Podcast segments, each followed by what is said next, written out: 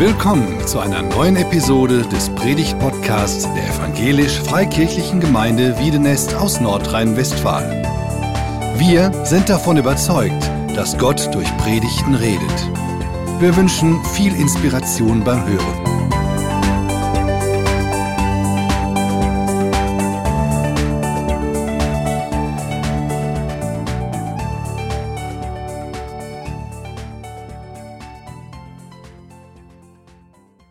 Von mir auch erstmal noch ein äh, gesegnetes neues Jahr wünsche ich euch allen.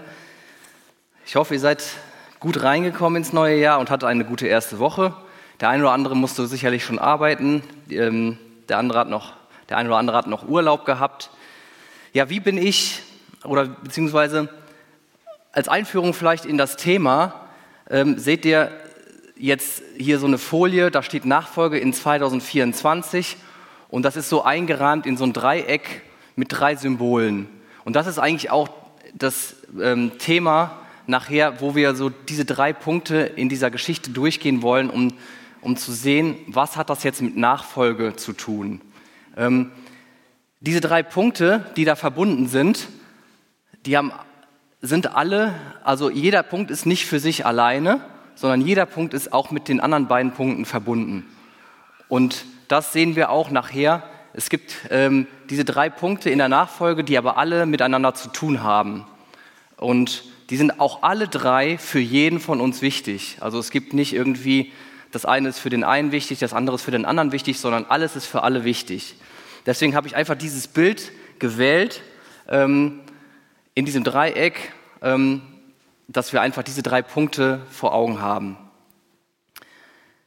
Ja, und das Dreieck selber, wenn alle Punkte wachsen, wenn alle Punkte nach außen gehen, dann wird das Dreieck größer. Und das ist so das Bild, unsere Nachfolge kann wachsen, wenn wir wirklich in diesen drei Punkten einfach ähm, uns, uns üben, sage ich jetzt mal, oder diese drei Punkte vor Augen haben. Ja, ähm, ich gehe jetzt mal in den Text. Der Text kommt aus 1 Samuel 16. So, da ist er. Den lesen wir zuerst einmal durch. Äh, in 1 Samuel 16, Vers 1. Und der Herr sprach zu Samuel, wie lange willst du um Saul trauern, den ich doch verworfen habe, dass er nicht mehr König über Israel sei? Fülle dein Horn mit Öl und geh hin. Ich will dich zu dem Bethlehemiter Isai senden, denn ich habe mir unter seinen Söhnen einen zum König ausersehen. Und Samuel antwortete, wie kann ich hingehen? Wenn Saul es hört, so wird er mich umbringen. Der Herr sprach, Nimm eine junge Kuh mit dir und sage, ich bin gekommen, um dem Herrn zu opfern. Und lade Isai zum Schlachtopfer, und ich werde dir zu erkennen geben, was du tun sollst. Und du sollst mit den salben, den ich dir nennen werde. Ja, was ist hier eigentlich die Ausgangssituation? Samuel, Samuel ist ein Diener Gottes, der lange Jahre Erfahrung hat und mit Gott zusammengegangen ist, der der Prophet war, der also Gottes Reden an das Volk weitergegeben hat und auch der Richter des Volkes war, also der auch das Volk die geistliche Richtung gegeben hat. Und dieser Samuel ist sehr traurig. Hier steht, er trauert. Das ist jetzt schon relativ weit am Ende seines Dienstes, wo der Samuel steht. Ein erfahrener Glaubensmann, der aber traurig ist. Und Gott spricht Samuel, Samuel hier ganz konkret an. Samuel war in der Situation, dass er traurig war. Warum? Saul, der König, den Gott erwählt hat und dem Volk gegeben hatte, ist von Gott abgefallen und Gott hat ihn verworfen und hat gesagt, ich habe mir einen neuen König äh, ausersehen. Ähm, aber aber Saul, äh, Samuel selber ist noch traurig darüber und kommt noch nicht über diesen Punkt hinweg. Sein Fokus ist, was einfach auf das Schwierige gelenkt ist, auf, auf das Traurige, was dass es eben nicht geklappt hat mit Saul als König. Obwohl er schon wusste, das steht drei Kapitel vorher, in Kapitel 13, Vers 14, da steht, dass Samuel selber von Gott die Botschaft bekommen hat, ich habe mir einen neuen Mann ausgesucht nach meinem Herzen, den ich salben werde. Obwohl er das wusste, war er traurig und hatte seinen Fokus hier auf diese Situation ge gelenkt. Und jetzt kommt Gott in seine Situation in seine Situation der Trauer, in seiner Situation der, des vernebelten Blickes, wo er auf diese Situation nur schaut. und stellt sich ihm vor. Und zwar, das ist das Schlüsselwort, was ich so, als ich mir diesen Abschnitt angeschaut habe, fünfmal steht hier ich. Gott kommt in die Situation und sagt, ich bin der Handelnde. Er lenkt Samuels Blick erstmal weg von der Situation auf sich. Und das hat mir riesig, riesig Mut gemacht, dass, dass ähm, wenn wir schon mal nicht wegkommen mit unserem Blick von irgendwelchen Dingen, dass Gott da auch aktiv reinkommt und sagt, jetzt schau doch mal auf mich. Wie lange willst du noch auf diese Situation schauen? Der Herr möchte, dass wir immer auf ihn wieder schauen und äh, den Blick auf ihn haben. Aber nicht nur das, das reicht nicht aus, sondern Gott gibt dem Samuel hier auch einen neuen Fokus. Er sagt ihm, was er jetzt tun soll, was jetzt dran ist. Und er sagt ihm auch ganz konkret, wie die nächsten Schritte aussehen. Er begegnet dem Samuel nicht irgendwie so von oben herab, so richtend oder, ähm, sondern eigentlich liebevoll. Gott zeigt sich hier als jemand, der sich um die Seele von Samuel sorgt. Er geht auf ihn zu. Er ist der Seelsorger, er motiviert ihn, er ist der Motivator von Samuel und er initiiert etwas Neues. Und er zeigt Samuel, ich habe alles schon vorbereitet. Schau mal, der Weg ist klar und selbst wenn du Angst hast, Samuel hatte Angst, er hatte einfach sich die Frage gestellt, hey, der König lebt doch noch. Wenn ich jetzt da hingehe und einen anderen salbe, der macht mich den Kopf kürzer. Und Gott begegnet ihm auch in dieser Angst und sagt, hier gibt es einen Weg für, ich habe das in der Hand, ich habe das Werk vorbereitet, du kannst es einfach tun. Und das hat mir Mut gemacht, ähm, egal wie lange wir in der Nachfolge unterwegs sind, ob kurz oder schon jahrzehntelang. Es kann uns allen passieren, dass wir den Fokus auf Gott verlieren. Und Gott möchte, dass wir wieder den Fokus auf ihn bekommen und auf sein vorbereitetes Werk für uns.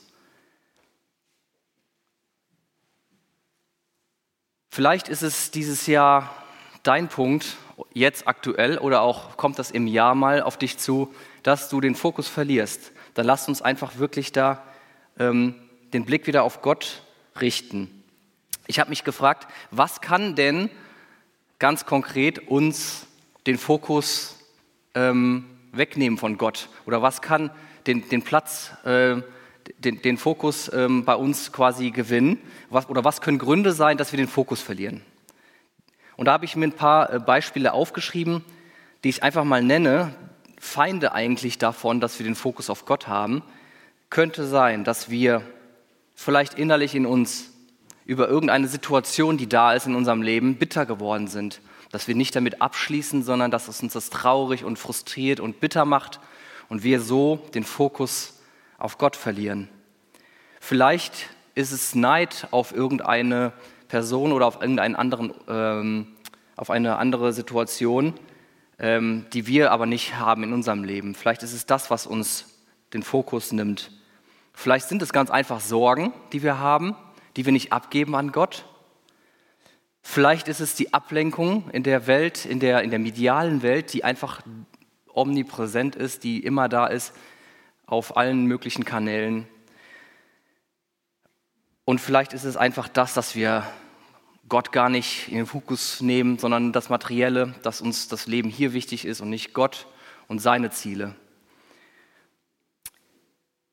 Ja, wenn es dich anspricht, dieser Punkt, aktuell oder wenn es in diesem Jahr einmal kommt, wünsche ich dir und mir, dass wir wieder Gott in den Fokus nehmen, dass wir ermutigt sind, wie Samuel hier, wirklich Gott auf Gott zu schauen und auch Gott zu fragen, wenn wir nicht wissen, wie das denn gehen soll, der Weg. Gott hat eine Antwort. Gott weiß schon im Voraus, wie es sein wird. Und Gott hat uns zugesagt, wenn ihr mit mir geht, ich habe das vorbereitet und ihr könnt das dann tun.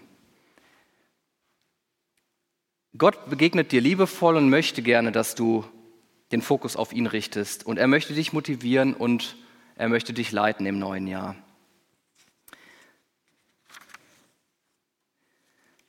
Dann der, der zweite Punkt, das war jetzt also der Fokus.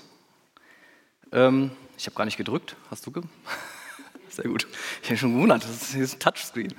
Ähm, ja, der, der Text geht weiter. Samuel tut dann das, was Gott sagt und geht also los und kommt nach Bethlehem. Da kommen die Ältesten der Stadt ihm aufgeregt entgegen und sagten, bedeutet dein Kommen Friede für uns? Und er sprach, ja, Friede. Ich bin gekommen, um dem Herrn ein Opfer zu bringen. Heiligt euch und kommt mit mir zum Schlachtopfer. Und er heiligte Isai und seine Söhne und lud sie zum Schlachtopfer. Interessanter Abschnitt. Was bedeutet das eigentlich? Und ich habe die Frage jetzt hier drüber gestellt oder das Symbol des Feuers. Und ähm, ja, das, das wird sich vielleicht gleich noch so klären, was das bedeutet, das Feuer. Ähm, aber die Frage ist, wie können wir Gemeinschaft mit Gott haben oder wie können wir wieder in Gemeinschaft mit Gott kommen? Samuel, ähm, also kurz zur Erklärung, damit wir vielleicht verstehen, warum die Ältesten aufgeregt sein können, könnten. Ähm, Samuel war ja quasi der Richter, der das Volk, also die, die geistliche die Richtung gegeben hat auch und auch ähm, Gerichtsurteile gesprochen hat und anerkannt war vom Volk. Ähm, in 1 Samuel 7 wird so sein Leben, sein Dienst so zusammengefasst und da steht, ähm, dass er von in, in regelmäßig durchs Land reiste und zwar zu drei Orten. Das war Bethel, das war Gilgal und Mitzpah. Aber nicht Bethlehem, das kommt da nicht vor. Und also Samuel reiste immer dort rum und dann wieder nach seinem Heimatort und richtete das Volk und gab dem Volk quasi die, die Richtung vor. Und jetzt geht er nach Bethlehem. Und das ist der Punkt, wo die Ältesten aufgeregt sind. Ja, wieso kommt er jetzt zu uns? Hat er jetzt eine ganz spezielle Botschaft für uns? Gibt es irgendeine Androhung Gottes oder irgendeine neues, äh, eine neue Richtung? Ähm, eine andere Übersetzung sagt, statt aufgeregt, ängstlich. Ja, sie fragen sich vielleicht, ob sein Kommen jetzt etwas Gutes bedeutet. Ne? Bedeutet dein Kommen Friede? Und die Ältesten der Stadt, wer war das für Leute? Das waren die Leute, die dieser Stadt vorstanden, meistens Familienoberhäupter, die hatten im Interesse, dass es Ruhe und Frieden gibt, dort wo sie sind und auch für Ordnung zu sorgen. Ja? Das war deren ähm, Interesse.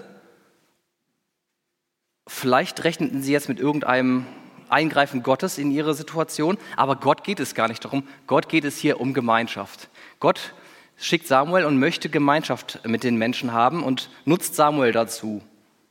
Und Gemeinschaft mit Gott war ganz konkret auch ausgedrückt, wenn man ein Schlachtopfer gebracht hat. Dann nähert man sich Gott. Und ähm, dann wurde quasi ein Tier geopfert dann wurden diese Handlungen durchgeführt, die man bei dem Opfern ähm, tut. Und dann wurde gemeinsam das Fleisch des Opfermahls gegessen, gekocht, gegessen ähm, oder gebraten. Aber es geht nicht einfach so. Samuel, und das ist der Schlüssel, das Schlüsselwort für mich gewesen in diesem Abschnitt, ist Heiligung. Die Voraussetzung für dieses Opfermahl mit Gott einzunehmen, diese Gemeinschaft zu haben mit Gott, war Heiligung. Und ähm, Samuel selber heiligt Isai und sagt den Leuten, heiligt euch und kommt zum Schlachtopfer. Es ist also ein zu haben, weil Gott selber eben heilig ist und wir eben nicht heilig sind. Und das war dem Volk Gottes, war das auch klar. In 3. Mose 11 stand, dass sie sich, ähm, da sagt Gott, ihr sollt heilig sein, denn ich bin heilig. Also dem Volk war das klar und den Leuten war es klar, wir brauchen, wir müssen uns heiligen, um in Gott zu begegnen. Jetzt ist aber die Frage für uns, das klingt ja so ein bisschen schwierig, Heiligung, was, was heißt das jetzt? Was muss ich darunter verstehen?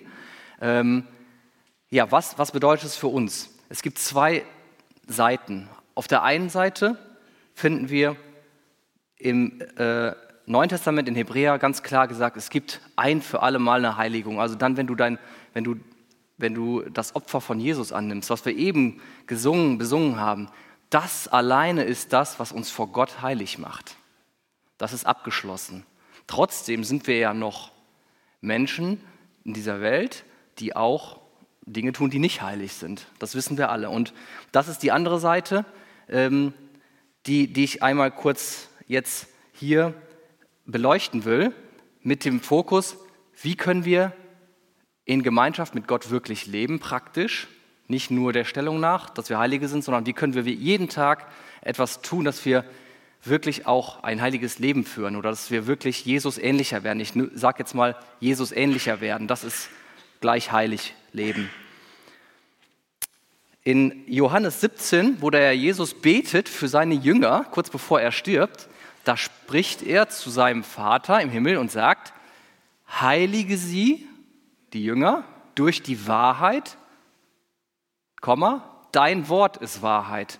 Also das ist für mich so der Schlüssel, wie können wir Jesus ähnlicher werden, wie können wir mehr mit ihm leben und wirklich praktische Heiligung erleben, indem wir sein Wort lesen, indem wir wirklich Gottes Gedanken in uns aufnehmen und auch das, was Jesus und was Gott sagt, ähm, was gut ist für unser Leben, beherzigen und ähm, dass das wirklich einen festen Platz hat. Wir machen das nicht einfach aus Pflichtbewusstsein, weil es ist jetzt so vorgeschrieben, wichtig, jeden Tag Bibel lesen und so weiter, sondern wir machen das aus, aus einem Herz, was motiviert ist, Jesus wiederzulieben. Wir möchten Gemeinschaft haben und wir wissen, Gemeinschaft geht nur dadurch, dass wir wirklich ähm, Gott so nah nähern und auch auf das schauen, was Gott gesagt hat. Das ist etwas, was wir aus einer Motivation tun, ähm, weil, wir, äh, weil wir Gemeinschaft haben möchten. Ich habe geschrieben, lebendig, hier geschrieben, lebendige Gemeinschaft, Erfahrungen mit Jesus im Alltag, innerliche Freude und Ausstrahlung wie ein brennendes Licht nach außen, was nach außen nicht verborgen sein kann. Das ist die Folge. Wenn wir verliebt sind,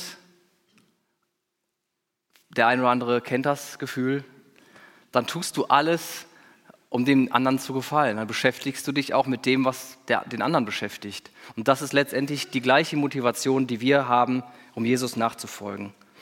Ich habe auch mir hier gefragt, was sind Dinge, die uns, die, die uns behindern können in, dieser, in diesem Punkt, dass wir wirklich ähm, Jesus ähnlicher werden wollen. Auch das, das ist jetzt das erste Beispiel, dass die Punkte wirklich wie in einem Dreieck so zusammenhängen.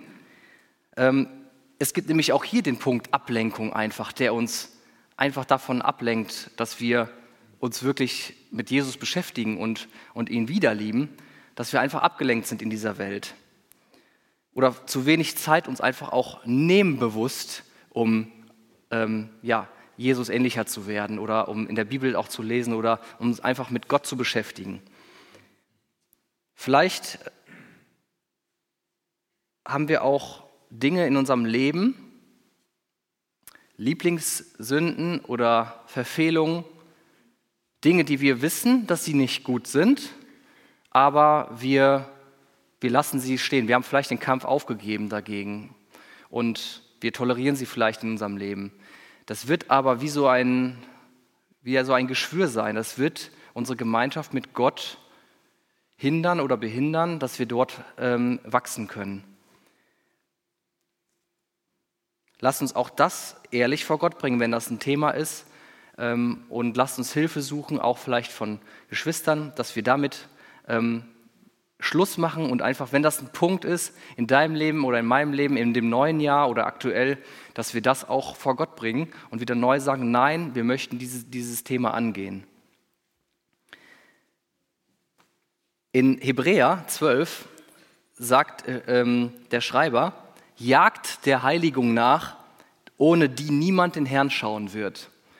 Er sagt also schwarz auf weiß, du kannst nicht den Herrn schauen, du kannst nicht Gemeinschaft haben, wenn du nicht bewusst etwas dafür tust. Jagt nach. Jagen ist höchst aktiv. Ähm, wir können den blauen Himmel nicht sehen, wenn wir die Farbe blau nicht sehen können. Und genauso ist, ist Heiligkeit die Farbe Gottes. Wir können Gott nur sehen, indem wir ihm wirklich diese Heiligung nachjagen. Es gibt Verse in der Bibel, da steht genau schwarz auf weiß, was Gottes Wille ist für unser Leben. Es gibt so diese Verse, ich habe mir die auch alle angestrichen. Dies ist Gottes Wille, Doppelpunkt. Und da gibt es einen Vers, ähm, der steht in 1. Thessalonicher 4, Vers 3. Ihr ahnt es, was da steht. Dies ist Gottes Wille, eure Heiligkeit. Und ähm, dass ihr euch von der Unreinheit fernhaltet. Also Gott möchte, dass, unser, dass wir danach äh, streben, ähm, ihm ähnlicher zu werden und auf der anderen Seite das Böse, das, wo wir wissen, dass es gegen Gott ist, dass wir das auch hassen, dass wir auch lernen, das zu hassen. Ja, wenn du Lust hast auf ein kraftvolles Leben in der Nachfolge in 2024 und wenn du staunen wirst, willst, was du in Gemeinschaft mit Jesus erleben kannst, dann ähm, wünsche ich dir, dass du diesen Punkt Heiligung wirklich zu deinem Punkt machst, dass du eine Routine hast in deinem Leben, in deinem täglichen Leben, wo du wirklich auch Gottes Wort Raum gibst, wo du wirklich äh, seinem Reden auch Raum gibst und die Gemeinschaft mit ihm suchst. Dann kommen wir zum dritten Punkt, zum dritten Abschnitt von dieser, ähm, von diesem, von dieser Geschichte. Das ist das Symbol, das Herz. Also das Symbol, das Feuer. Ist es euch klar geworden, was, was das bedeuten kann? Das habe ich jetzt gar nicht aufgelöst. Das Feuer soll eigentlich zeigen, das Feuer nimmt das weg, was nicht Bestand hat und lässt das stehen, was, was gut ist. Und Gott möchte das auch. Gott möchte in deinem Leben das Gute hervorbringen und ähm, die, in Gemeinschaft sein und dass du wächst, dass Jesus in dir sichtbar wird. Und das Schlechte, das, was uns von Gott trennt, das uns, was uns hindert, in die Gemeinschaft zu kommen, möchte Gott wegnehmen. Das, deswegen habe ich dieses Symbol Feuer genommen. Jetzt kommen wir zum dritten Abschnitt. Ähm, da ist es dann so, dass der Samuel mit, den, mit der Familie von dem Isai da steht und ja diese, diese, diesen Mann salben soll, den Gott erwählt hat. Und dann kommen sie und dann sieht er den Erstgeborenen, Eliab, und meint, gewiss, da steht er, der Gesalbte des Herrn. Aber der Herr spricht zu Samuel, so, dass er dem Samuel das sagt, sieh nicht auf sein Aussehen und auf seinen hohen Wuchs, denn ich habe ihn verworfen. Denn der Herr sieht nicht auf das, worauf der Mensch sieht. Der Mensch sieht auf das, was vor Augen ist, aber der Herr sieht auf das Herz. Da rief Isai den Zweiten, den Abinadab, und ließ auch ihn vor Samuel vorübergehen. Aber er sprach, auch diesen hat der Herr nicht erwählt. Dann ließ er den Dritten vorbeigehen, den Schammer. Auch diesen hat der Herr nicht erwählt. Und dann ließ Isai seine sieben Söhne, David war der achte Sohn, alle vorbeigehen, aber Samuel sprach zu Isai, der Herr hat keinen von ihnen erwählt. Ende der Geschichte. Eigentlich geht die Geschichte jetzt noch weiter, dass dann Samuel, äh, ähm, Samuel noch den David kommen lässt, aber für die Message heute reicht es eigentlich bis hierhin. Bei mir ist ähm, hier sehr, sehr prägnant so vor Augen gesprungen, was Gott sagt. Gott sagt, ähm, ganz nüchtern, ich sehe nicht auf das, auf was die Menschen schauen. Der Mensch sieht auf das, was vor Augen ist. Er kann nicht anders. Gott sagt nicht, das ist, das ist aber schlecht, dass der Mensch das so macht. Nee, wir sind halt so. Wir können halt nicht das Herz sehen und wir schauen auf das Äußere. Ähm, das ist unser normales Verhalten. Gott sieht auf das Herz. Gott kann auch quasi nicht anders. Gott wird immer die Person nach dem Herzen beurteilen. Er schaut auf dein Herz wie dein Herz aussieht und dein Herz ist ihm wichtig. Das ist für mich der Schlüssel in diesem Abschnitt gewesen. Der Herr sieht auf das Herz. Und man kann den Samuel ja hier schon fast so, wenn man sich das so vorstellt, wie, wie verdutzt er ist, als einer nach dem anderen vorbeigeht und keiner ist es gewesen. Und der erste, der, der ähm, Eliab, ist auch noch interessanterweise auch noch ein großgewachsener, ähm, gut aussehender, erstgeborener junger Mann, der eigentlich, das müsste doch genau passen. Ähm, Samuel kannte das, so von Saul. Saul war auch ein Kopf größer als alle anderen und sah gut aus. Das müsste eigentlich von der Erfahrung genau in Samuels Erfahrungsschatz reinpassen. Vollkommen klar, dass er das, dass er das auch so, ähm, so erwartet eigentlich. Aber Gott gibt ihm die Weisung, sagt nein, ich sehe auf das Herz. Und das sind so die, die Punkte, die ich mir jetzt rausgesucht habe hier aus diesem Abschnitt, die mich beeindruckt haben. Ähm, Gott sagt dem Samuel, schau nicht auf sein Aussehen. Und vielleicht sagt er uns das auch das ein oder andere Mal dieses Jahr, dass wir nicht nur nach dem Äußeren oder nicht nach dem Äußeren rein beurteilen sollen, ähm, das ist eine Riesenbaustelle bei uns, weil wir schnell irgendwie eine Schublade haben, wo wir Menschen reinstecken, weil wir sie nach dem Äußeren beurteilen. Es geht auf jeden Fall mir so. Ähm, Gott ist das, für Gott ist äußerliche Stärke, äußerliches Aussehen un, unwichtig. Und ähm, in Psalm 147 sagt er, er hat keinen Gefallen nach, an der Stärke des Pferdes oder noch Freude an den Schenkeln des Mannes. Der Herr hat Gefallen, woran? An Leuten, die ihm, die ihm wirklich mit Ehrfurcht auch begegnen und vertrauen. Also das Vertrauen auf Gott setzen, das ist Gott wichtig. Also unsere Sichtweise, lasst uns einfach sehen, dass wir sie weniger haben, nur nach dem Äußeren zu urteilen ähm, oder dass wir das nicht tun. Und was mich sehr ähm, auf der einen Seite ja, motiviert, ist, dass der Herr, wenn er auf das Herz sieht einer Person, dass er auch gerecht jeden beurteilen wird nach seinem Herz, weil er das Herz kennt. Das ist Motivation in einer Situation, wenn man vielleicht von außen falsch oder anders beurteilt wird, dann kann es mich persönlich in meiner Nachfolge Jesus nach einfach nur ähm, beruhigen und, und motivieren. Gott kennt mein Herz, Gott weiß, wie ich es meine. Und in 1. Könige steht, er gibt jedem nach seinem Weg, weil er das Herz kennt. Er allein kennt das Herz aller Menschenkinder. Also wenn wir irgendwie ungerecht beurteilt werden, wenn uns das begegnet im neuen Jahr, lasst uns einfach Vertrauen haben, dass Gott unser Herz kennt und unser Herz sieht. Und genauso ist es aber auch eine Sache, die mich nachdenklich macht, wenn Gott mein Herz immer sieht und weiß, was in meinem Herzen los ist. Dann sieht er auch, ob ich vielleicht eine schlechte Motivation im Herzen habe. Und er kann aber auch mich vielleicht darauf im neuen Jahr aufmerksam machen. Ähnlich wie er das einmal gemacht hat, Jesus, als er den ähm, den Pharisäern begegnet, da hat er sie angesprochen und gesagt, warum denkt ihr jetzt so was Schlechtes in euren Herzen? Und ähm, Jesus und Gott kann uns auch im neuen Jahr ansprechen auf unser Herz und kann uns vielleicht Dinge offensichtlich machen, die uns vielleicht gar nicht klar sind.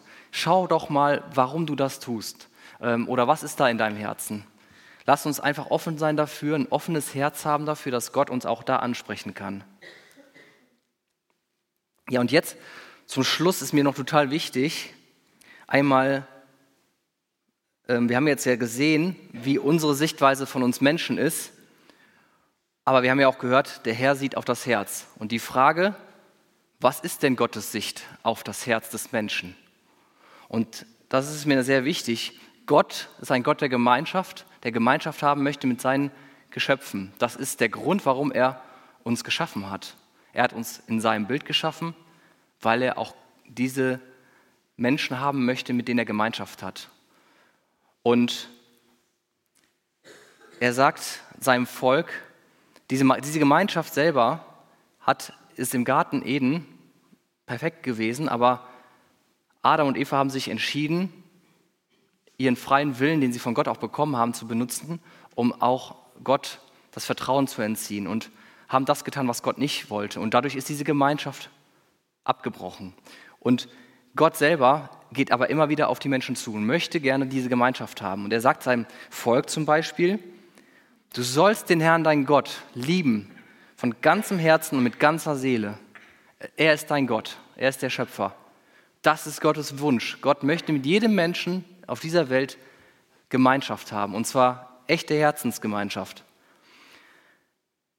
Aber Jesus sagt auch, Jesus ein Mann der klaren Worte, ähm, das Volk ehrt mich mit den Lippen, aber ihr Herz ist weit entfernt von mir. Das ist leider so, dass unser Herz von Natur aus nicht mit Gott in Einklang ist und wir sind weit entfernt. Und Jesus sagt das ganz deutlich. Und ähm, ups, wir schon zu weit.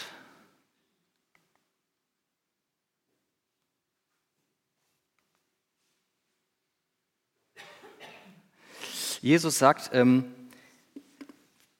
als er, jetzt ist es leider etwas klein, habe ich gemerkt heute Morgen. Schriftgröße 18 ist zu klein. Ähm, Jesus sagt, von innen aus dem Herzen des Menschen kommen, kommen die schlechten Gedanken und letztendlich auch die schlechten Taten hervor. Das sagt er ziemlich oft. Ich habe mich ja jetzt mit dem Abschnitt beschäftigt, mit dem Herz. Ich muss sagen, das hat Jesus schon ziemlich oft, ziemlich deutlich gesagt aus, dem, aus deinem Herzen, von dir alleine, kommt, kommt halt das Schlechte. Und wenn wir um uns herum schauen und in unser Leben selber schauen, wissen wir, dass da, dass das, dass da, die, dass da die Wahrheit drin steckt. Und das ist das, ähm, das Thema, dass aus unserem Herzen tatsächlich die Unreinheit kommt. Und das ist, hat die Folge, dass wir die Gemeinschaft mit Gott, die, die, die wirkliche Nachfolge und auch die, die Gemeinschaft mit Gott, dass wir dieses Ziel von Natur aus einfach nicht erreichen können. Wir verfehlen dieses Ziel, weil aus unserem Herzen selber ähm, da nichts, nichts Gutes kommt. Wir sind einfach von Gott, der sündlos ist, der heilig ist, von Natur aus erstmal getrennt. Gott sei Dank gibt es eine Lösung, die Gott ja geschaffen hat, die wir eben auch im Abendmahl zum Ausdruck gebracht haben. Gott möchte Gemeinschaft und Gott hat einen Weg gefunden. Und wenn wir das auf das Herz beziehen, dann ist der Weg, dass wir als erstes einmal aufrichtig sein sollen und unser Herz wirklich für Gott öffnen. Wenn du das hörst, könnte man sagen, ich mache davor dicht, das ist nicht so, ich bin gut, ähm, ich brauche diesen Weg und diese Erlösung gar nicht, sondern mein Herz ist ja, ist ja gut. Gott sagt dir, sei aufrichtig und öffne dein Herz ähm, für, dein, für meine Botschaft. Nur dann kann Gottes Botschaft auch in dein Herz kommen. Nähere dich Gott und sei aufrichtig zu ihm. Der, der David, ähm, der hat im späteren Leben hat er auch einen richtig dicken Bock geschossen. Und dann hat er, dann hat er Besuch bekommen, ne? Hausbesuch von dem Prophet, von dem Nathan. Und der hat ihm gesagt, hör mal, du hast Ehebruch gemacht, du hast das und das gemacht. Und dann hat er, das ist dem voll ins Herz gedrungen, der hat sein Herz aufgemacht. Der hätte auch sagen können, hör mal, ich bin hier der König, zieh Leine. Aber hat er nicht. Er hat sein Herz aufgemacht und dann hat er in einem Psalm, hat er das zum Ausdruck gebracht und sagte, ich, ich erkenne mein Vergehen und bitte tilge meine Schuld. Ähm, er sagt sogar, erschaffe mir Gott ein reines Herz. Also Gott, Gott konnte da zu David sprechen und das möchte Gott auch zu uns. Gott möchte, dass wir mit unserem Herzen offen sind, wirklich ernsthaft, offen und aufrichtig sind. Auch wenn wir nach außen hin irgendetwas darstellen, Gott sieht ja, wie unser Herz ist. Und wenn unser Herz aufrichtig ist und die Botschaft Gottes kommt hinein und macht uns das klar, können wir Jesus, zu Jesus kommen und unser Herz auch ihm ausschütten und sein Geschenk annehmen. Gott hat im Grunde, das ist unser Glaube, unser Glaubensbekenntnis, Gott hat alles getan, um in Gemeinschaft mit uns zu leben. Das Einzige, was wir tun müssen, wir müssen uns Gott nähern und uns unser Herz wirklich ausschütten und sein Geschenk annehmen. Das ist der Weg zur Lösung. Wenn wir Jesus unser Leben anvertrauen und das wirklich mit unserem Mund bekennen, dann bekommen wir neues Leben, dann bekommen wir Reinheit und dann reagiert Gott. Und wie reagiert Gott? Gottes Reaktion er reinigt dein Herz. Die Fragezeichen waren nicht von mir. Das hätte eigentlich jetzt ein weißes Herz sein sollen. Interessant. Also Gottes Reaktion, Fragezeichen. Er reinigt dein Herz. Ähm, es gibt einen Vers in, in ähm, ich glaube auch in Psalm 51 von David. Ähm, da steht, die Opfer Gottes sind ein zerbrochener Geist und ein zerbrochenes und zerschlagenes Herz. Ein Herz, was vor ihm zerschlagen und zerbrochen ist. Was das bekennt, das wird Gott nicht verachten. Und ja, Gott wird in dem Moment das, was Jesus für dich am Kreuz getan hat, nämlich dass er die Schuld, die zwischen uns und Gott liegt, die uns trennt von Gott, wird er auf Jesus übertragen. Er sagt, Jesus hat dafür bezahlt. Und er sieht dich, wenn er dich sieht, in seinem Sohn. Sein Herz, sein Vaterherz sieht, wenn er dich sieht, wenn du das getan hast, das anzunehmen, dann sieht er nicht mehr dich oder das, was alles schiefgelaufen ist, sondern er sieht Jesus, seinen Sohn, der für alles bezahlt hat. Er sieht dich quasi mit ihm verbunden. Und er gibt dir etwas Neues in dein Herz. Er gibt dir Frieden und lässt diesen in deinem Leben, ähm, in dein Leben kommen. Der Friede Gottes regiert in deinem Herzen. Und du kannst glücklich werden, weil du weißt, deine Schuld ist bezahlt vor Gott. Deine Schuld wird nicht mehr Thema sein. Und ja, dann, dann geht es weiter, unsere Reaktion darauf, das ist eigentlich der Eintritt erst in diese Nachfolge. Das ist, wir folgen Jesus nach. Von nun an, weil wir einfach wissen, wir haben Frieden mit Gott. Gott hat alles für uns getan. Wir folgen ihm gerne nach aus Liebe, mit einem erneuerten Herzen. Und wir haben den Fokus auf Jesus und ein Leben, was ihm ähnlicher wird. Gott sagt in Sprüche 23, gib mir, mein Sohn, dein Herz. Gott ist dein Herz wichtig. Nicht das, was du nach außen darstellst hier in dieser Welt, was du alles erreicht hast oder was du für ein Leben geführt hast, ob du vorbildlich gelebt hast, ob du irgendwo in einer Kirche zugehörig warst, in einer Gemeinde, das ist Gott alles nicht wichtig, sondern Gott ist dein Herz wichtig. Wie stehst du mit deinem Herzen wirklich zu Gott? Hast du schon eine Antwort gehabt in deinem Leben auf die Frage oder auf die Aufforderung, gib mir, mein Sohn, dein Herz? Es, es hat mich total berührt am Anfang das Lied, Komm heute zum Vater. In dieser Geschichte von dem verlorenen Sohn da ist der Sohn alleine bei den Schweinen und weiß, ich habe Bockmist gemacht. Ich habe mein Erbe verprasst. Ich habe mich von meinem Vater losgesagt. Ich habe mein eigenes Ding gelebt. Ich wollte nicht mehr die Gemeinschaft. Aber ich will jetzt umkehren und wenigstens fragen, ob ich einfach wie ein Tagelöhner einfach dort arbeiten kann. Ich weiß, die haben wenigstens zu essen. Und das Herz des Vaters da steht in der Geschichte, das wurde innerlich bewegt. Der hat auf den gewartet, die ganze Zeit.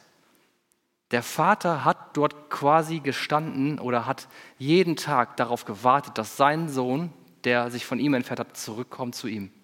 Komm heute zum Vater. Das haben wir eben gesungen. Das hat mich so bewegt, weil das so das ausdrückt.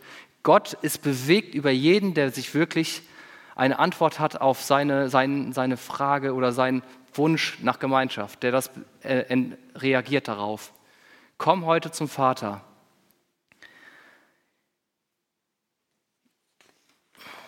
Ja, ich wünsche mir, dass, dass wir in dem neuen Jahr diese drei Punkte, die jetzt nochmal hier drauf stehen, worauf liegt unser Fokus? Werde, was du bist, heilig und wichtig ist Gott dein Herz. Dass uns diese Punkte irgendwie in diesem neuen Jahr so begleiten, mit uns gehen und ähm, vielleicht auch zwischendurch mir daran erinnert werden. nachher beim Rausgehen könnt ihr euch gerne so, eine kleine, so einen kleinen Flyer mitnehmen, der euch daran erinnern soll in dem neuen Jahr. Vielleicht hängt ihn euch irgendwo hin.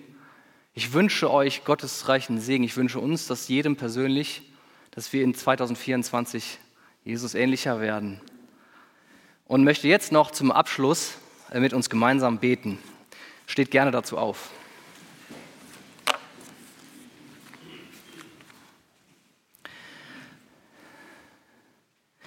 Jesus, ich danke dir, dass du uns in die Nachfolge rufst und auch möchtest, dass wir in der Nachfolge wachsen, dass wir Dinge mit dir erleben, dass wir dir ähnlicher werden. Du möchtest in uns so richtig sichtbar werden für unser Umfeld. Und wir bitten dich, dass wir unseren Fokus auf dich ausrichten im neuen Jahr. Dass wir nach deinem Willen fragen und deinem Weg fragen. Und dass wir dir vertrauen, dass du einen Weg hast. Und ich bitte dich, dass du uns hilfst, dass wir wirklich jeder täglich in seinem Leben die Umstände so schafft, dass er wachsen kann, dass wir uns mit dir wirklich beschäftigen, dass wir eine Liebe haben, dein Wort auch zu lesen und auch das zu werden, was du für uns möchtest und dich zu erleben. Und ich bitte dich, dass, wenn, dass unser Herz aufrichtig ist vor dir. Ich bitte dich, dass du uns neu zurückrufst zu dir, dass wir dir näher kommen in unseren Herzen, dass wir ein offenes Herz haben für dich, dass wir auch ein weiches Herz haben und nicht uns verhärten. Und dass du wirklich in unser Herz reinsprechen kannst und uns erneuern kannst. Und ich bitte dich für jedes Herz, was noch nicht Frieden hat, was noch nicht Frieden mit Gott hat durch Jesus Christus, durch sein Opfer, dass du jedes Herz weiter umwirbst und rufst Und ich bitte dich für jedes Herz, dass es dich reinlässt in sein Leben und sich offen macht. Danke für diesen Morgen, danke für dieses neue Jahr und wir bitten dich um deinen reichen Segen. Amen.